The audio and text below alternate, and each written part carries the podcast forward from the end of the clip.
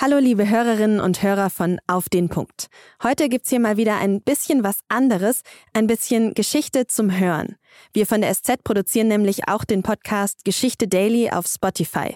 Und darin reisen wir jede Woche in fünf kurzen Folgen durch die Zeit.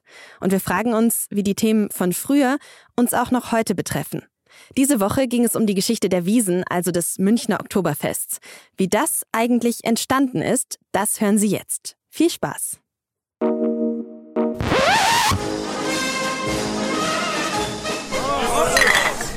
Das Oktoberfest. Oder wie Einheimische es auch nennen, die Wiesen. Millionen Menschen, die nach München reisen, um zu trinken und zu feiern, Achterbahn zu fahren, U-Bahnen voll zu kotzen und, und, und. Aber wie ist dieses ganze Theater eigentlich losgegangen? Dieser Frage gehen wir heute nach. Und am Ende der Folge habe ich noch einen historischen High Society Skandal am Rande des Oktoberfests, der es in sich hat. Ihr hört Geschichte Daily, der Podcast, der durch die Zeit reist. Ich bin Magdalena Puls, Journalistin bei der Süddeutschen Zeitung. Und diese Woche schauen wir uns die Geschichte des Oktoberfests an.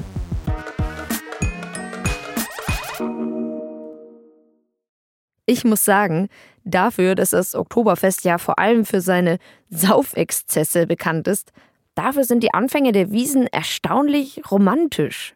Am Anfang war das Oktoberfest nämlich eine Hochzeit ein Fest der Liebe quasi. Wir reisen mehr als 200 Jahre in die Vergangenheit. Ins Jahr 1810. Eine Zeit, in der auf den Straßen noch vor allem Pferdekutschen unterwegs waren und die reichen Damen bodenlange Kleider und schicke Hütchen getragen haben. Der 24-jährige Kronprinz Bayerns, Ludwig I. aus dem Geschlecht der Wittelsbacher, soll heiraten. Und zwar eine gewisse Therese, Charlotte Luise Friederike Amalie von Sachsen-Hildburghausen.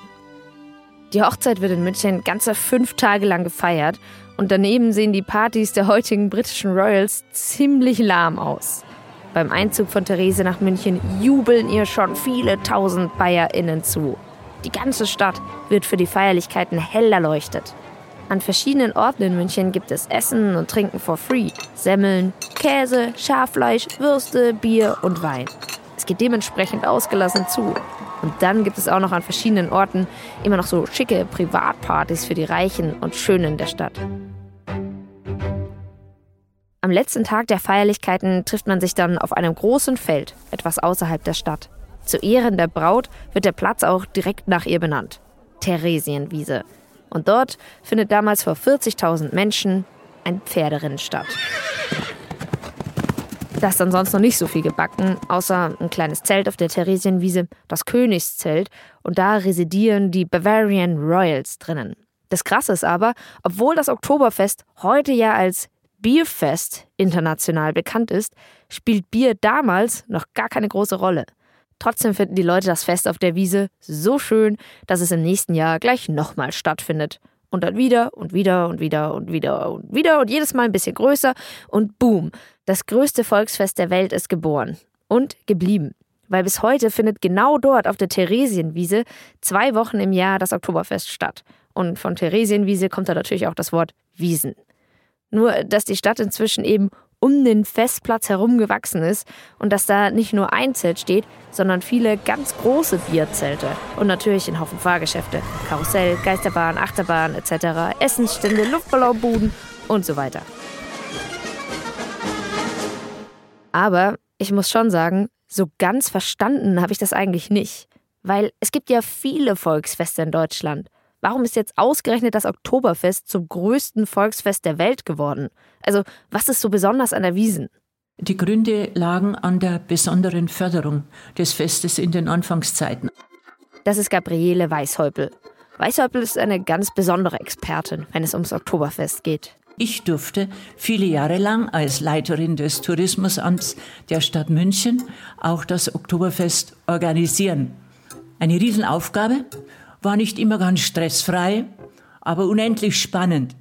Mehr als 25 Jahre war Weißhäupel die sogenannte Festleitung, der Oberbarbo der Wiesen quasi. Was sie da so gemacht hat, darüber hören wir in den nächsten Folgen noch mehr. Aber so viel schon mal, Weißhäupel hat sich jahrelang intensivst mit dem Fest und seiner Historie beschäftigt. Und sie sagt eben, das Oktoberfest ist heute so groß, weil es von Anfang an politisch gefördert worden ist. Aber was hat eigentlich die königliche Familie damals davon, wenn einmal im Jahr alle in München die Sau rauslassen? Das ist so gekommen. Vier Jahre bevor Ludwig und Therese geheiratet haben, ist etwas Wichtiges passiert. Bayern wird zum Königreich. Vorher ist die Region eher so eine Zusammenballung von verschiedenen Fürstentümern, die sich teilweise spinnefeind waren.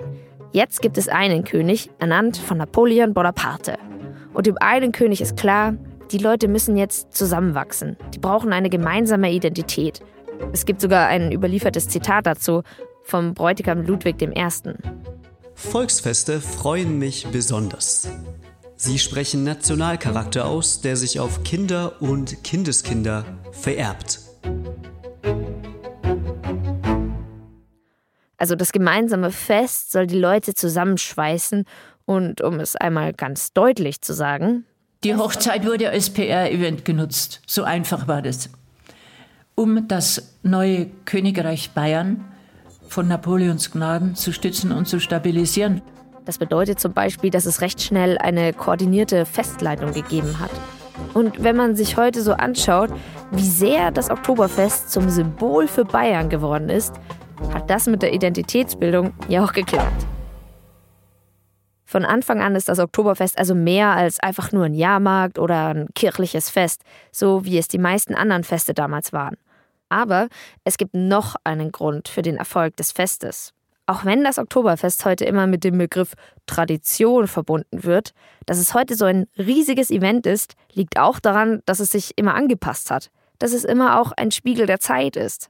Das konnte man zum Beispiel auch immer an seinen Bauten erkennen. Zuerst gab es das Königszelt im 19. Jahrhundert inmitten. Das Haus Wittelsbach, das sich zeigen wollte, das politisch sein Regime äh, stabilisieren wollte.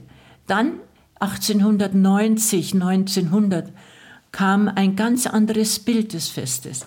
Es entstanden die bürgerlichen, reichen, großen Bierzelte, die äh, zeigten die Macht des Geldes. Bierzelte und die Macht des Geldes. Da horche ich natürlich auf weil da kann ich jetzt viel von Tradition und bayerischer Identität und Pferderennen erzählen. Aber dass das Oktoberfest so groß geworden ist, das liegt natürlich auch am flüssigen Gold Bayerns, dem Bier. Wie das Oktoberfest zum ultimativen Bierfest geworden ist, darum geht es dann morgen bei Geschichte Daily, eine Produktion von Spotify Studios und der Süddeutschen Zeitung. Produziert wurde diese Folge von Caroline Lenk. Wenn sie euch gefallen hat, dann folgt gerne unserem Kanal. Und jetzt zum Schluss noch der historische Wiesen-High Society-Skandal, den ich am Anfang versprochen habe. Auch wenn die Ehe von König Ludwig und Therese ja irgendwie bis heute gefeiert wird, bedeutet das leider nicht, dass das auch eine gute Ehe war. Sogar ganz im Gegenteil. Ludwig verliebte sich im Alter nämlich schwer in eine sagenumwobene junge Tänzerin, die Lola Montes. Die Montes war skandalös, ist zum Beispiel Zigarre rauchend mit ihrer Dogge durch München gezogen, als gehörte ihr die Welt. Unerhört. Am Ende brachen sogar richtige Proteste wegen der Affäre aus. Das ging so weit, dass Ludwig sogar abdanken musste. Also vielleicht ist das Oktoberfest am Ende doch eher das Fest des Bieres als das Fest der Liebe. Und damit sage ich ciao, Servus und bis morgen. Das war eine Folge von Geschichte Daily, eine Zusammenarbeit zwischen Spotify und der Süddeutschen Zeitung. Noch mehr Folgen zur Geschichte der Wiesen und anderen Themen finden Sie auf Spotify unter Geschichte Daily oder über den Link in den Show Notes. Und am Montag geht's hier natürlich wieder weiter mit Auf den Punkt.